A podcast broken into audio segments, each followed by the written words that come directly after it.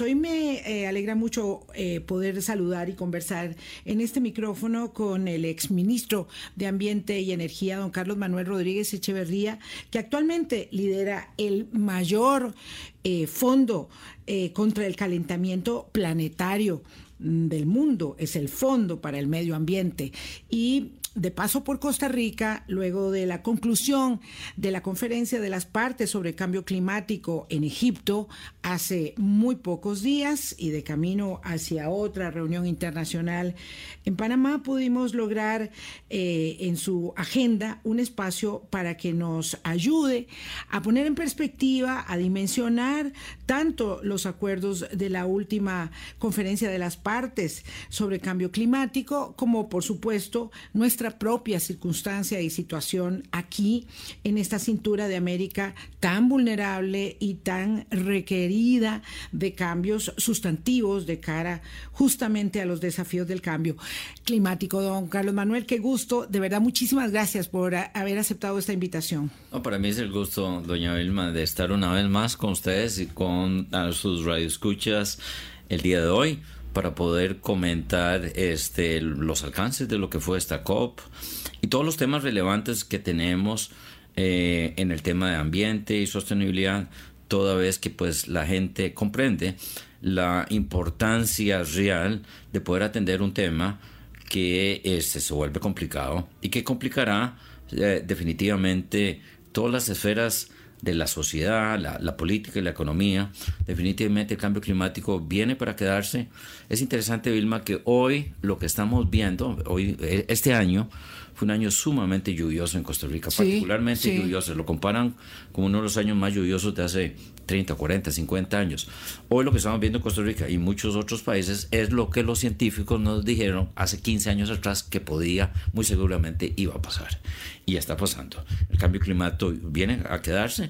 Los temas de adaptación, los temas de resiliencia y cómo podemos poner en la agenda del desarrollo social y económico el tema de cambio climático, ya que también es una oportunidad para el progreso y la prosperidad. Y de ahí la importancia de que pues tengamos estas conversaciones. Bueno, precisamente esta eh, introducción que usted hace me permite eh, preguntarle eh, si todavía hay negacionistas del cambio climático, digamos, en, el nivel superior del liderazgo político mundial, que estén en contra de todas las evidencias que podemos en un país vulnerable y frágil como el nuestro vivir en un año como este, eh, si todavía ello es ah, contundente. Esa es una muy buena pregunta. Yo diría que ya es muy poco. Aún lo anterior, lo que hemos visto en un gobierno reciente, en el gobierno actual en Brasil y un gobierno reciente en Estados Unidos, refleja ese negacionismo. Pero ya es como la excepción. El gran reto ahora, Vilma, no es la negación, sino este, la dimensión de la acción climática. Eh, y le pongo un ejemplo. Muchos países, todos los países se han comprometido a objetivos de largo plazo al 2050, pero el cómo definir una ruta, una hoja de ruta que signifique una mejora en la política pública, el desarrollo de una mejora institucional, el tema de los incentivos, todo ese, lo que llamamos la acción climática, o sea, acciones que implementan eh, con un objetivo climático, ahí es donde tenemos una gran divergencia. Algunos países dicen es muy caro, por lo tanto debe ser una transición muy lenta otros países dicen la transición tiene que seguir basada en el uso de combustibles fósiles y el proceso hacia las energías renovables debe ser más lenta porque no tenemos plata o hay gente que se va a quedar sin empleo, etcétera. Entonces, la discusión ya no es tanta como esa que teníamos en el pasado de que habían grandes sectores, ah, particularmente sectores de más conservadores sobre el negacionismo. Ahora es es la defensa, es yo lo que veo Vilma es la, la, última gran batalla que el sector combustibles fósiles está dando a nivel político. Usted sabe que hay una gran cantidad de países petro, petroleros, por ejemplo, ahora venimos de una COP de un país petrolero, la COP 28 va a ser en otro país petrolero, en, Emiratos Árabes, en Dubái, y que definitivamente pues el interés de las grandes empresas y pequeñas empresas de combustibles fósiles, fósiles se manifiestan de una u otra manera. Eh, es muy interesante, en esta COP este, se informó que habían alrededor de 560 este, lo, eh, gente haciendo lobby de la industria eh, de, de, combustibles fósiles. Y su objetivo es desacelerar la, transición, meterle que unos palitos a la, a la carreta, a la rueda de la carreta, para que ellos puedan seguir con su actividad y que ahí es en donde desvirtúan, descarrilan ese sentido de urgencia, esa necesidad de la transición. Por ejemplo, este, eso se manifestó muchísimo al, aportarse muchísima información, que pues posiblemente hay un gran debate sobre la veracidad de esa información, sobre los costos y beneficios de eh, el, nivel de aceleración o el nivel de etapas que tienen que darse las tradiciones. Entonces ya hay como una aceptación eh, tácita sobre el cambio climático, lo que no hay un acuerdo es esto. Y es muy paradójico que todos entendamos este, que la industria de combustibles fósiles y los combustibles fósiles es el reto más importante y los que nos tienen este problema de cambio climático y aún lo anterior, eh, este año este, las empresas petroleras del planeta tuvieron sus rendimientos económicos más altos en la historia. Nunca antes, y muy interesante, el presidente Biden de Estados Unidos hace un mes resaltó que es irónico eh, y muy preocupante que aun cuando todos conocemos lo, lo, dañino y lo peligroso de seguir teniendo una matriz energética basada en combustibles fósiles, que al día de hoy las empresas petroleras han hecho su agosto. Nunca antes han tenido los ingresos, los, los rendimientos económicos como hoy.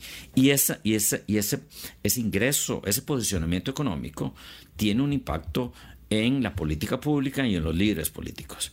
No crea que los países, las petronaciones, como les es una traducción del inglés al español, países, petroleros, estén, estén claros en esa transición. Entonces, el debate este, evolucionó a un debate eh, el día de hoy donde es el tema de cómo hacemos las transiciones, a qué velocidad, dónde están los recursos y sin duda el sector petrolero está haciendo todo su esfuerzo para descarrilar, desacelerar algo que tiene que tomarse con, con mucha seriedad porque el tema del cambio climático es un tema muy, muy grande y la evidencia científica está ahí. Sí, es muy ingenuo, por tanto, presentar o plantearse esta, esta lucha eh, como un imperativo ético, entendiendo que eh, el costo más caro es el que habremos de pagar en la mitigación eh, y en el resarcimiento y que ese sí será realmente oneroso en todo sentido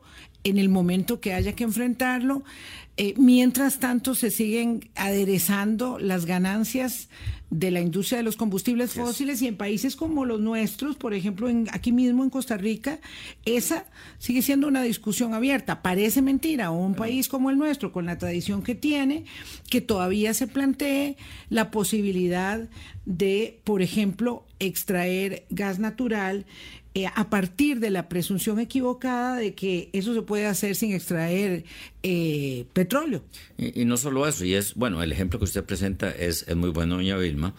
Este, los expertos, la comunidad científica, indican que no podemos seguir haciendo eh, inversiones en combustibles fósiles, sea petróleo, sea gas natural, porque eso nos sigue amarrando a esa industria y, y, y, nos, sigue, nos sigue dependiendo de ese sector cuando las transiciones tienen que ser planificadas a largo plazo y rápidas. Si Costa Rica tiene una matriz eléctrica, eh, eléctrica con fuentes renovables, lo ideal es acelerar la, la, electrificación del sector de transportes, porque ya Costa Rica no produce electricidad con emisiones, que es el caso del resto del, del mundo. Estados Unidos Estados Unidos ha hecho muchísimo progreso y aun cuando pues, la administración Trump era bastante adversa al tema de cambio climático, Estados Unidos pasó de generar el 5% de su electricidad con fuentes renovables a un 25%. Mm. Eh, y es un gran logro y un gran avance. Costa Rica tiene más de una década y media de tener el 100%. Entonces, para Costa Rica, en teoría, y tenemos un problema de tarifas, que, que, es otra variable y tema que tenemos que ver, por la ineficiencia en, en la generación de la electricidad. Eso es un tema para un programa sin duda, doña Vilma. Pero Costa Rica tiene una matriz eléctrica este, limpia y que pocos países tienen esa ventaja y que, pues, en lugar de estar pensando en gas natural, este, deberíamos eh, verdaderamente avanzar en estos temas de la electrificación del sector de transporte.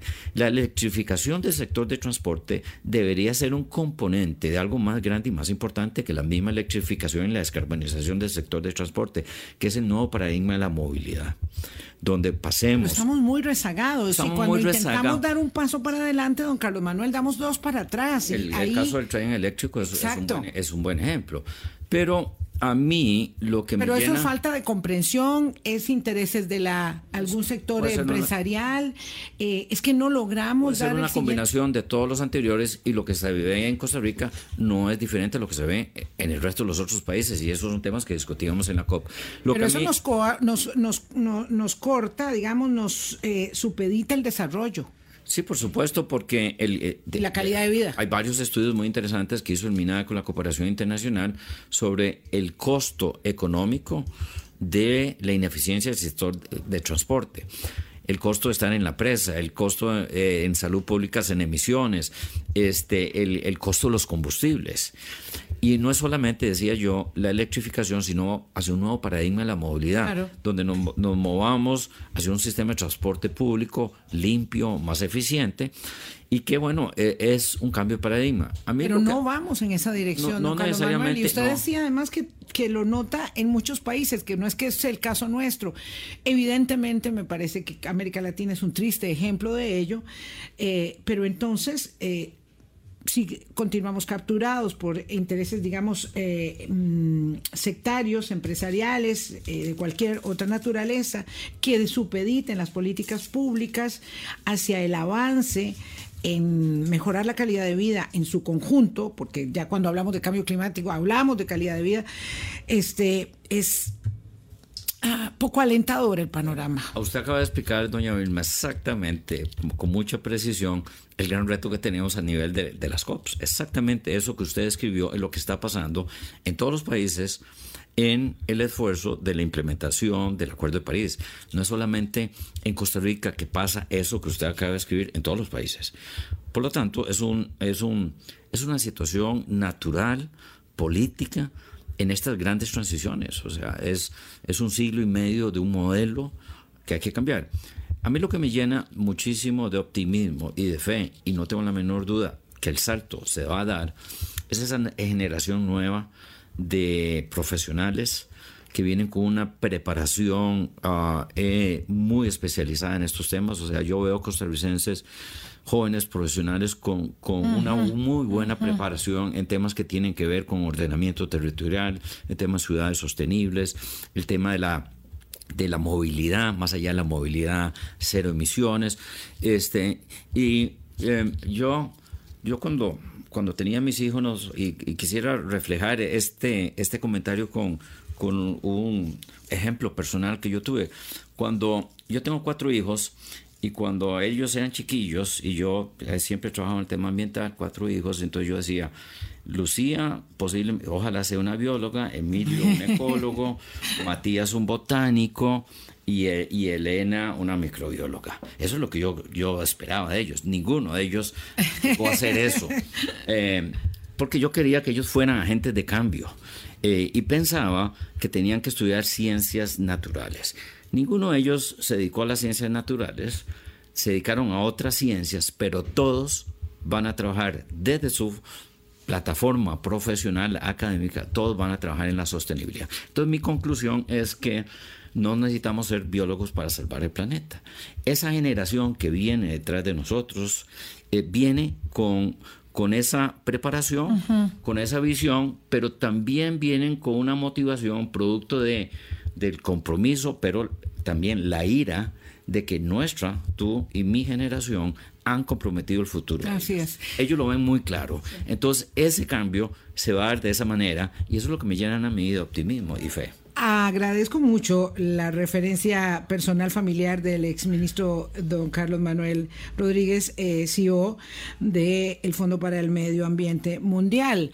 Pero me pregunto, y lo dejo ahí planteado para después de la pausa, esa nueva generación, sí o sí, tiene que estar anclada en una nueva generación de políticos que tengan la capacidad de articular esas políticas públicas eh, locales, regionales, globales, planetarias, para poder avanzar en un sentido, digamos, de mayor congruencia hacia la búsqueda de resultados que nos impidan que se vaya calentando más el planeta, pero que al mismo tiempo vayamos eh, trabajando eh, de manera un poco más decidida, porque los cambios parecen ser muy pequeños y graduales.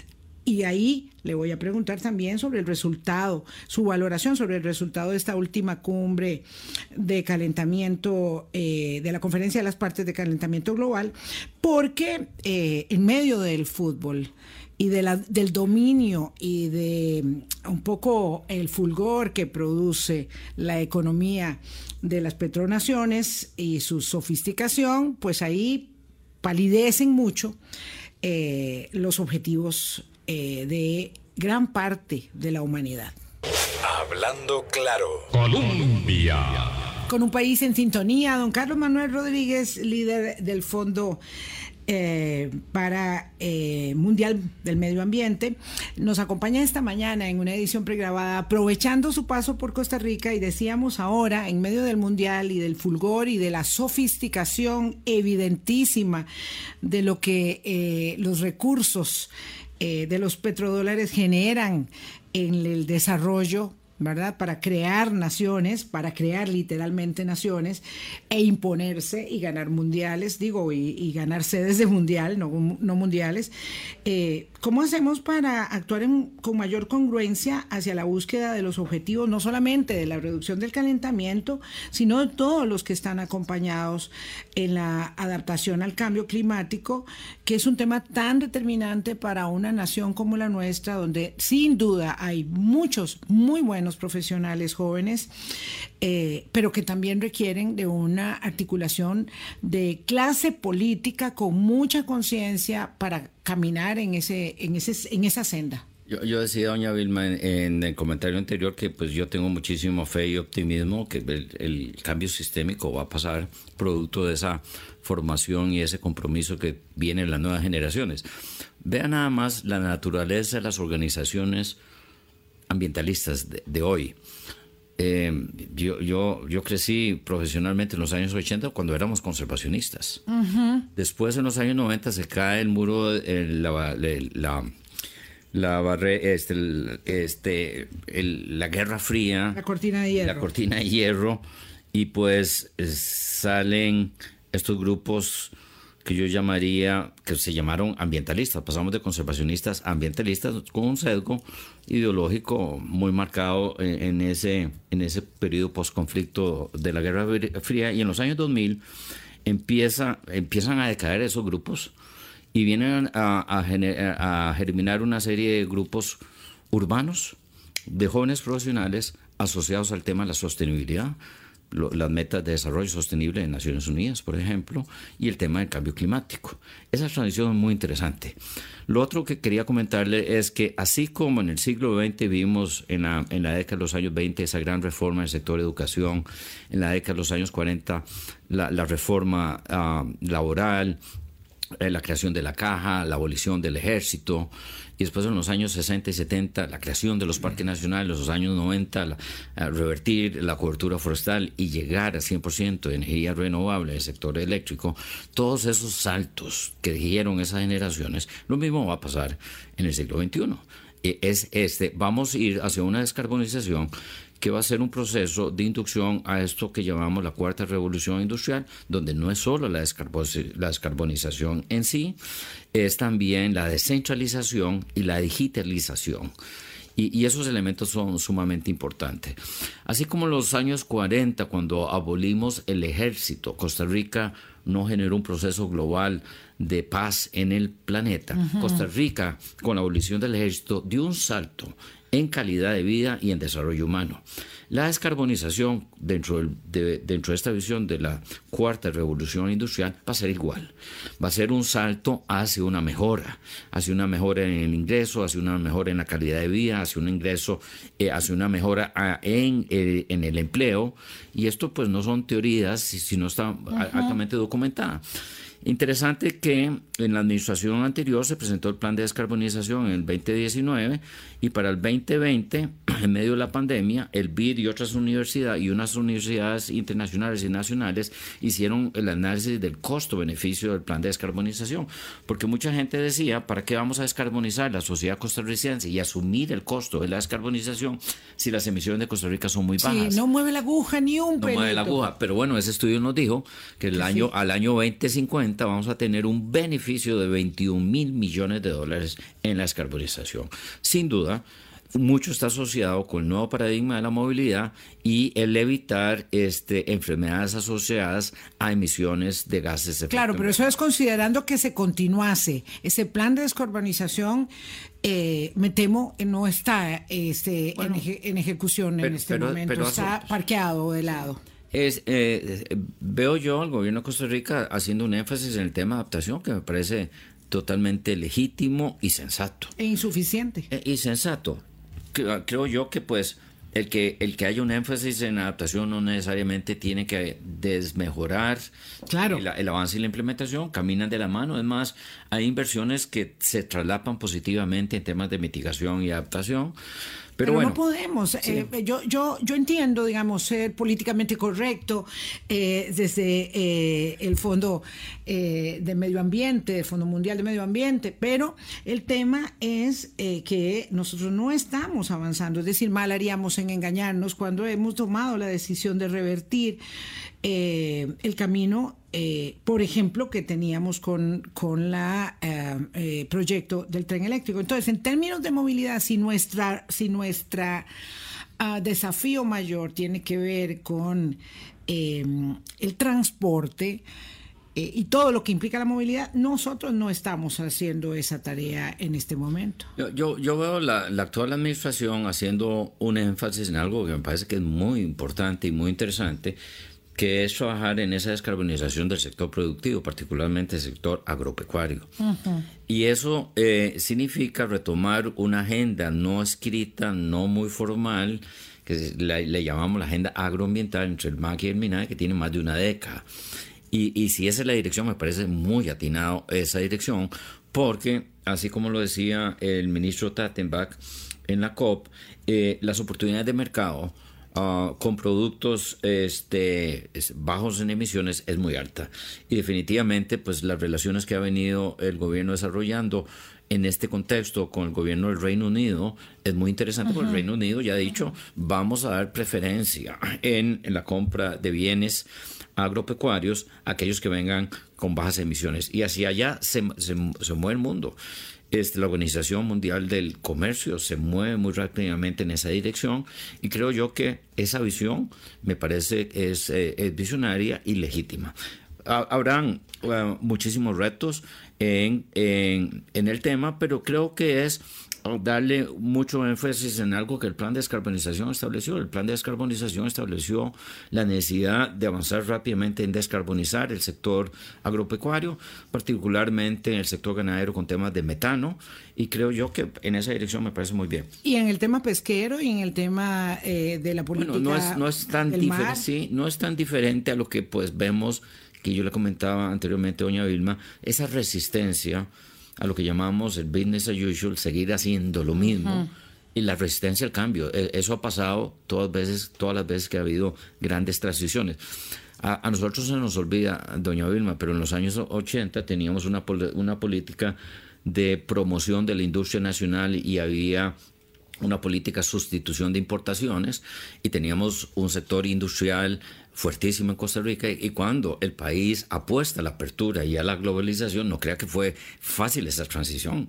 O sea, habían sectores económicos en Costa Rica industriales que tenían un mercado cautivo y cuando pasamos de esa política de sustitución de las exportaciones a una política de apertura y competitividad, pues también hubieron los mismos problemas. Muchos industriales, muchas cámaras se manifestaban en contra, este, trabajaban y operaban a través de sus diputados en la Asamblea Legislativa y esa transición no fue sencilla. es decir, eso no debe detenernos. Eh, eh, vamos, estamos exactamente en una situación similar a la anterior. Eh, lo, ah, yo creo que, de nuevo, esta nueva generación de jóvenes va a ser el, cambio.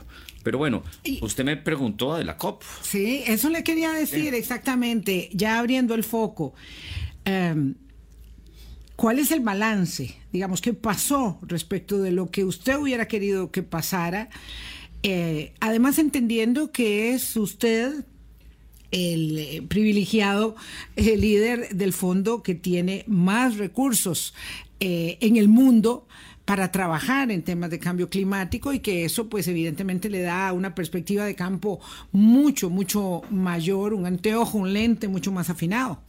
Em, el Fondo para el Medio Ambiente Mundial, que, al cual tengo pues el, gran honor de liderar, eh, trabaja no solamente con la Convención de Cambio Climático como mecanismo financiero, sino de todas las convenciones ambientales, también la Convención de Diversidad Biológica, la, la, Convención de Degradación de Suelos y todas las convenciones que tienen que ver con químicos. Una de esas convenciones tiene que ver con la capa de ozono y es no eh, y es, un, y es una historia muy positiva. Los seres humanos logramos resolver el problema del, del agujero en la capa de ozono que este, se generaba por el uso de, intenso de ciertos, este, de ciertos químicos y se hizo una convención y esa convención logró sus objetivos. Entonces el GEF, por sus siglas en, en inglés, el Fondo ah, para el Medio Ambiente Mundial, trabaja en todas las convenciones, no solo la de cambio climático, en todas las convenciones. Es más, eh, la pérdida de diversidad biológica y el cambio climático y la contaminación del planeta por fuentes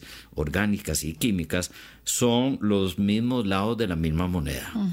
Y hoy el tema de pérdida de la diversidad biológica es mucho más serio que el problema de cambio climático, solo que no lo, no lo no estamos viendo el impacto económico en este momento. Para darle un dato que es contundente, en los últimos 40 años hemos perdido el 70% de las poblaciones silvestres de plantas y animales. El 70%.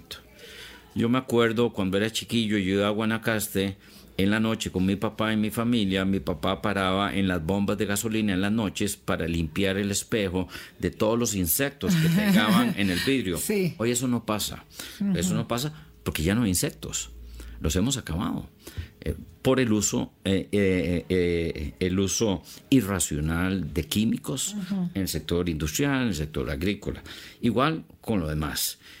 Posiblemente Costa Rica pueda ser en el tema de, en el tema de vertebrados, o sea, lo que no son insectos, en el tema de vertebrados, Costa Rica ha avanzado mucho Hemos visto que las poblaciones de Danta, jaguares, la lapa verde, la lapa roja, los cocodrilos, esas poblaciones se vienen eh, ah, reponiendo, pero no es lo mismo el resto del planeta.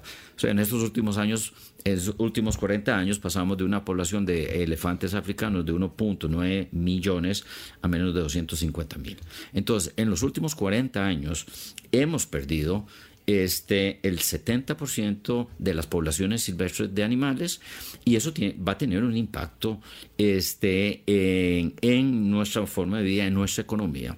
No puede haber café, para recitarte un ejemplo, no puede haber café sin abejas polinizadoras.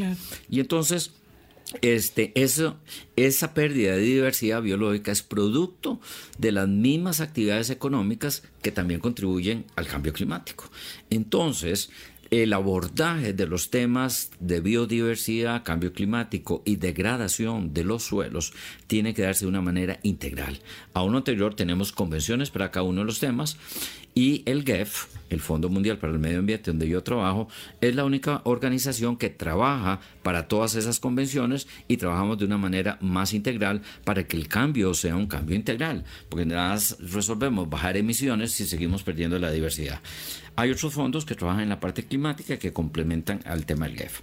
Habiendo explicado esto, es importante explicar un poquito lo de las COPs de cambio climático. Cada convención de estas tiene lo que se llama la COP, que es la reunión de todas las partes. A veces pasa una vez al año, en otras convenciones una vez cada dos años. Y ahí este, se generan acuerdos y se trabaja en la implementación de los acuerdos. El gran acuerdo climático fue en el 2015 con el Acuerdo de París.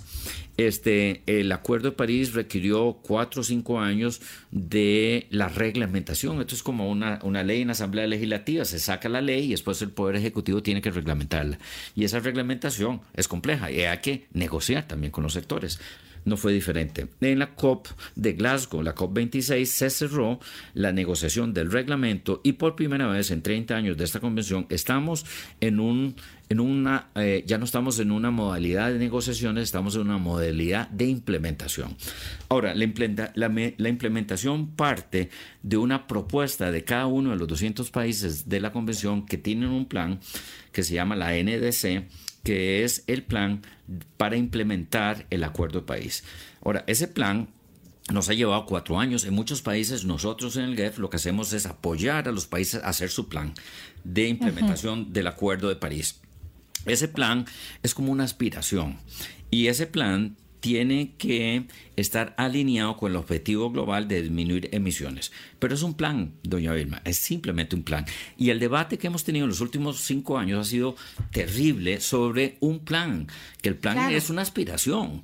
O sea, hoy eh, mi gran crítica siendo el gestor, el administrador de un gran fondo uh, financiero para estos temas, es que los países no han pasado de ese plan a, una implement a un plan de implementación. Claro, es que ese es el sinsabor que todos tenemos. ¿Cuánto vamos a seguir haciendo y observando eh, la habilitación de planes y programas que no conducen eh, a resultados. que carecen de acciones. De acciones y metas y plazos de cumplimiento, en efecto. El plan de descarbonización de Costa Rica es un buen ejemplo de cómo hay países que van en esa dirección. Claro, pero si se continúa, si se sigue, si tiene, si tiene los... Esos cambios políticos pasan en Costa Rica y en todos los países del mundo. Claro, ahí es donde está el detalle. Tengo que ir a una pausa, don Carlos Manuel Rodríguez. Ah, quiero eh, ver si es posible que tengamos alguna dosis de optimismo respecto de esto, creo que no resulte ilusoria. Eh, virtud a la necesidad de acelerar el trabajo que estamos realizando y por eso ahí me quedo pendiente todavía con más valoraciones suyas sobre el resultado de esta eh, conferencia de las partes en Egipto y de la que vendrá en los Emiratos Árabes. Voy a pausa.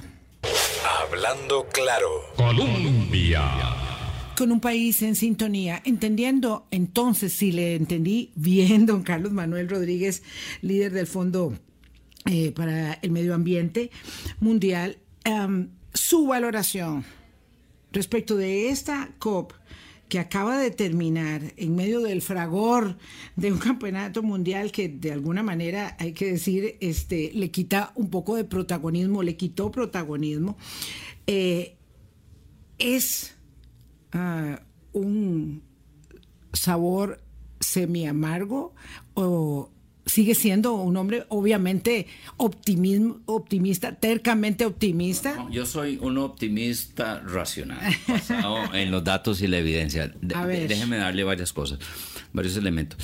Los planes para implementar el Acuerdo de París tienen que estar alineados con una recomendación de los científicos que dicen que al año 2030 todos los países tienen que bajar un 45% de las emisiones y al año 2050 el 100% de esas emisiones. Sí, dato duro y ahí no hay quito. Entonces, los países tienen que alinearse a eso pero no es, no es simplemente, no, es un acto de, irresponsabilidad máxima el que hace un país al presentar un plan de ese tipo, tiene que hacer un proceso nacional de consulta.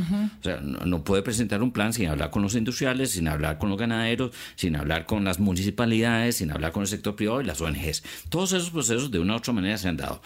Cuando ya todos los países presentan sus planes, se hace la suma y se ve si estamos o no lejos. Entonces, el primer gran reto es que haciendo la suma de todos los planes eh, de, implementación del Acuerdo de París, estamos lejos del 1.5 grados. El 1.5 grados es un objetivo importante. No podemos, la temperatura promedio del planeta, usando la línea base del siglo al principio del siglo XX, no puede subir más de 1.5. Hoy, pero eso no se estableció en la COP. Bueno, se, habló de los dos grados, pero, pero hay un acuerdo no escrito que, vamos a, que debemos ir hacia el 1.5. Hoy estamos alrededor del 1.1. Claro, pero si los acuerdos escritos no se cumplen, ¿cómo se cumplen los acuerdos no, escritos, don Carlos Manuel? Pero, pero es un, es un, es un buen marco.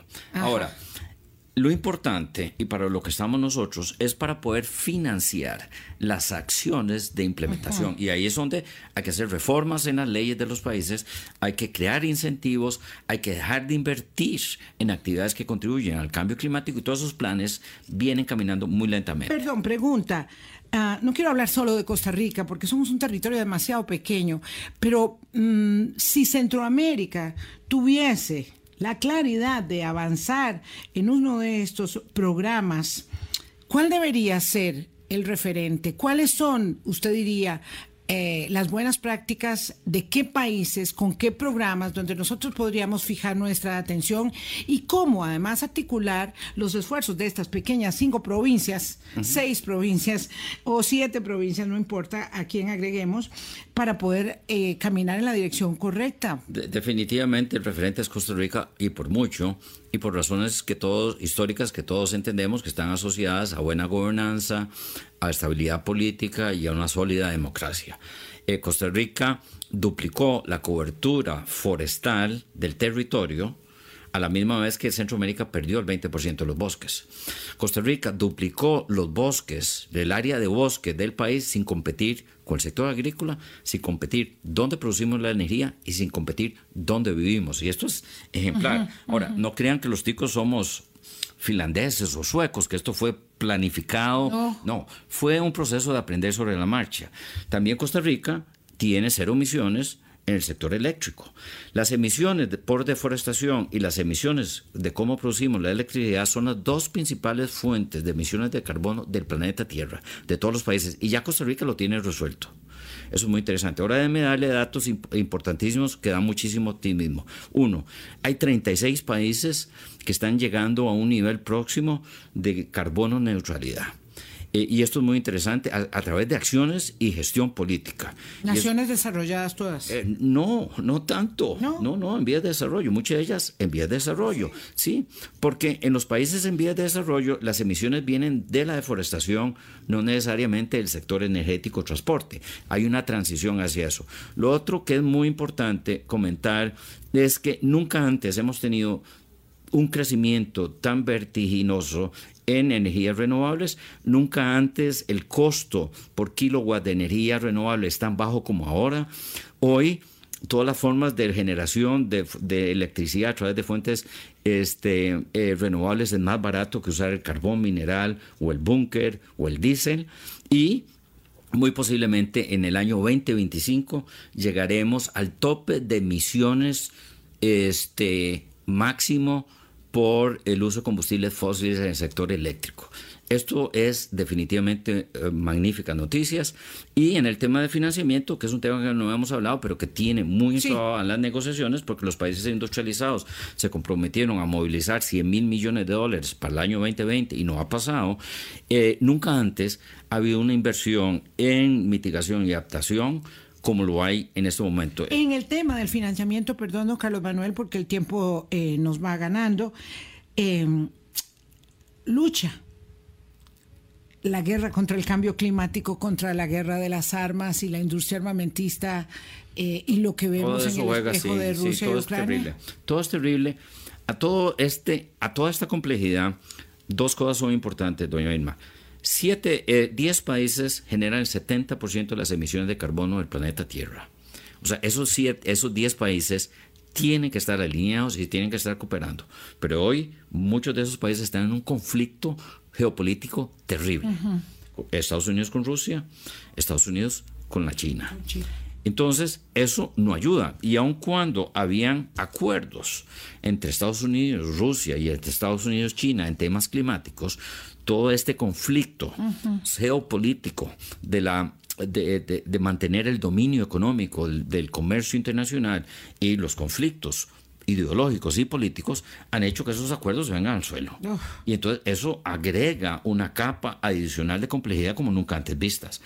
Ahora, los europeos que dependen mucho de los combustibles fósiles de Rusia, han entendido que esa transición tiene que acelerarse porque se dieron cuenta de lo tremendamente vulnerables. A lo anterior, los europeos hoy contribuyen muy poco en emisiones relacionadas a lo que, ellos hacían hace 50 o 25 años. Hoy la mayoría de las emisiones vienen de Estados Unidos, vienen de Rusia, vienen de la India y de China principalmente. Y esos países tienen que responsablemente eh, cumplir con sus compromisos y cooperar. Cooperar. se les convence? Y cooperar porque es en el propio interés de la estabilidad de ellos mismos llegar a eso. Entonces, a mí me parece muy interesante que ellos hayan puesto una agenda paralela al gran conflicto geopolítico en el tema de cambio climático. De, de otra manera, no vamos a lograr el avance. Y el, y el reto adicional es estos, estos movimientos políticos domésticos nacionalistas que no creen en un mundo, no creen en el multilateralismo, los movimientos de extrema derecha nacionalistas que están en contra de eh, los derechos de las minorías y que el tema de cambio climático... Interesante observar el cambio climático ligado a la democracia. No, no eh, lo voy a, y la estabilidad política. El cambio climático va a ser la fuente número uno de migración. Ya no va a ser, ya no va a ser eh, las oportunidades económicas por falta de oportunidades o por persecución política. El cambio climático va a ser la fuente número uno de migración. Y si tenemos gobiernos este, fundamentalistas en, en, este tema, nacionalismo. Y que respetan y vulneran los derechos humanos. El tema migratorio, de sus simplemente, el cambio climático simplemente va a agregar una capa de complejidad y de tensión y de fricción en conflictos políticos que se vuelve inmanejable. Los europeos lo entienden perfectamente por la gran migración que ha habido de africanos hacia Europa en la última década y los europeos están invirtiendo mucho en África en temas de adaptación al cambio climático mm. para evitar esa migración, ya que el cambio climático, a cómo viene, viene siendo una fuente muy importante. Y no nos vayamos muy lejos, vayamos a Guatemala, Honduras y El Salvador. Hay una zona que comparten ellos, una gran cuenca que se llama el Trifinio, que por muchos años de malas prácticas agrícolas, deforestación y degradación de suelos, se le suma el tema de cambio climático y se le suma el tema de narcotráfico y de violencia. ¿Y, por qué cree que tenemos ese flujo del triángulo norte centroamericano, de centroamericanos hacia el norte? ¿Por qué cree? porque no hay oportunidades y el cambio climático se convierte en una variable negativa que contribuye este, en que estos conflictos humanos se vayan magnificando. Sí, yo agradezco profundamente que haya tocado el tema de la, de la eh, migración, porque creo que no hay ninguna perspectiva de acercamiento a un tema tan complejo, tan técnico, que además le agradezco que nos lo explique en clave de entendimiento para quienes como yo no entendemos eh, eh, mucho de la materia, pero sí ligarlo al conocimiento y ojalá al convencimiento para la acción respecto de la lucha más articulada que tenemos que dar. A mí me preocupa profundamente encontrar una Centroamérica tan desarticulada, tan desvinculada en estos últimos años que no era así, incluso cuando teníamos problemas mucho más acuciantes como los de la guerra abierta, ahora tenemos otras guerras en proceso, eh, para encontrarnos como incapaces de buscar nuestras soluciones y encontrar en el fenómeno de las migraciones continentales y extracontinentales una expresión de eh, poca empatía, por decirlo menos, pero también de carencia de política pública que no comprenda el desafío eh, en clave, digamos, de ética humana eh, y de imperiosa necesidad de mejorar nuestros estándares en todo sentido. Y ahí, pues evidentemente se nos hace corto el espacio, pero sí le agradezco mucho una reflexión final para cerrar. La reflexión final, doña, doña Vilma, es que cuando yo estaba ministro, yo le, yo le comentaba al presidente Alvarado que hay que poner muchísima atención en lo que pasa en el Triángulo Norte Centroamericano, porque esos migrantes en gran medida están migrando por la degradación de suelos y el cambio climático.